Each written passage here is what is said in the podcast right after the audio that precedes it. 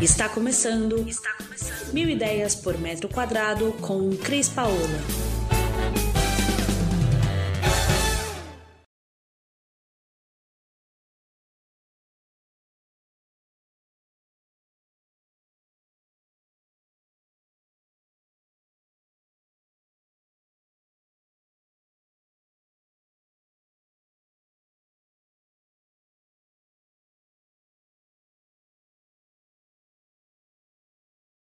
Oi, pessoal. Vim aqui hoje bater um papo sobre novos apartamentos, o novo morar. O novo morar, a cada dia que passa, ele vem menor. A gente tem visto apartamentos de 17, 19, 25, 27 metros quadrados e acreditem, tem um até de 10 metros quadrados ali em Genópolis.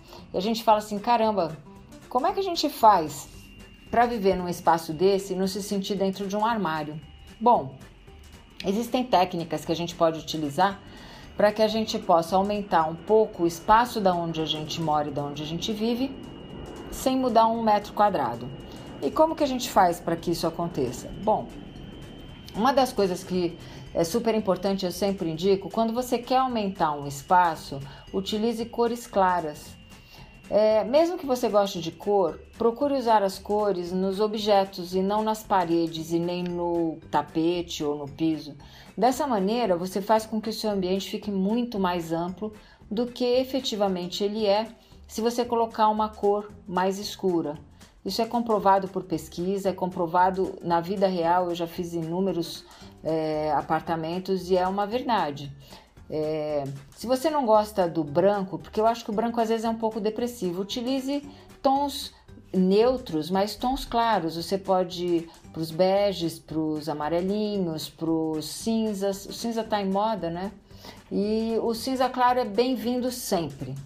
É, assim como o algodão egípcio, que lembra um, um, uma cor de parede branca suja, na verdade ele não é ele não é uma cor, ele, ele apenas tira o branco, né?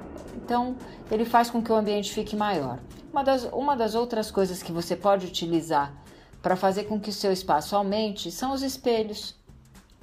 Os espelhos, eles duplicam o espaço, mas tem que tomar um certo cuidado de não exagerar em espelho. Tem gente que acha que porque duplica o espaço, eu vou colocar espelho no apartamento inteiro. Não é bem assim, gente. Escolhe um dos lados, escolhe ou se você consegue ter integrado ali um, uma mini cozinha com uma bancada, que você consiga tirar uma mesinha, coloca um espelho do lado, você duplica o espaço, ou até na sala de jantar na sala de estar, desculpe, que você pode deixar o espaço do sofá e numa das paredes laterais você coloca um espelho, ela vai duplicar o espaço também. Cuidado com espelhos no quarto. O quarto você tem que tomar um certo cuidado para que o espelho não reflita você na cama. É, o, é, isso é física, tá? Então, assim, o, o espelho é um movimento constante de energia. E se você coloca refletindo você dormindo na cama, pode ser que se você tiver sensibilidade, você não durma direito. Isso a gente está falando um pouquinho de energia, mas é uma das dicas que eu posso dar para você. Uma outra coisa bem é, hoje atual, todo mundo está trazendo verde para dentro de casa. Poxa, mas Cris, como é que eu vou colocar verde dentro da minha casa se eu não tô, o espaço é pequeno?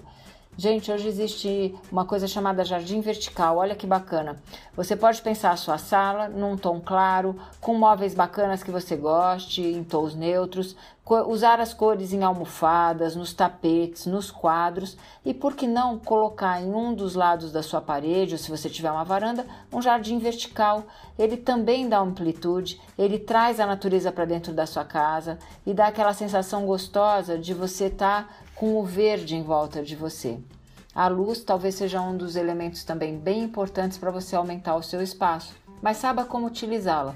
E quando eu falo luz, não é iluminar o espaço todo que vai fazer com que você seja maior, mas você cria cenários. Você pode ter um cantinho da leitura onde você põe um lustre de pé que aceso vai dar uma amplitude naquele lugar. Você pode ter na entrada da sua casa, um aparador, ponha dois, três pontinhos de luz em cima, você vai valorizar aquele aparador. E, óbvio, na casa como um todo, pense quando você tem necessidade de luz, de que você acenda e que o ambiente se acenda como um todo. Se você tem uma sala de jantar que é é, possível nesse ambiente, seja uma mesinha redonda, uma quadrada, põe um pendente, fica super legal. E você ainda pode usar arandelas que fazem o foco de luz para cima e para baixo, que são muito bacanas e ficam bem diferentes, ou é, a iluminação básica normal bem adequada por pontos. Se você quer um, num sofá ter um, uma oportunidade de leitura, coloque dois pontos em cima do sofá de luz que vão fazer com que você tenha esse, é, essa oportunidade de ler e de ter um ambiente bacana com a iluminação. Agora, se você não tem um forro de gesso, isso atrapalha um pouco. E nesse momento você pode se utilizar ou de calha eletrificada ou de spot. Todos os dois ficam bem bacana e você pode fazer ele central na sua sala e fazer os spots girar para vários lados, fazendo que com isso você tenha vários pontos de luz bacana em volta na sua sala. A gente falou bastante de sala, a gente falou bastante, falou um pouco de quarto, eu queria falar da cozinha. Cozinha, mesmo que ela seja pequena e integrada na sala, ela é um lugar onde você tem que ter iluminação técnica, porque é ali que você vai manusear os seus alimentos e você tem que ver a qualidade do que você está fazendo. Então, não esqueça, na cozinha, se você não tiver forro de gesso, você trabalhe com um spot e coloque uma luz de LED clara. Agora, se você tem um, um forrinho de gesso, Use a, a, as, os painéis de LED ou a, aqueles quadrados de luz com duas, quatro lâmpadas de eletrônica uh, que vão, vão trazer essa iluminação técnica para o seu espaço. Quem não gosta do quadrado de luz, que tem de 20 por 20, 30 por 30, 50 por 50, vai depender do seu espaço, usa também o retângulo de luz é, de LED, que também é um painel e que também ajuda bastante nessa iluminação técnica e fica bem legal.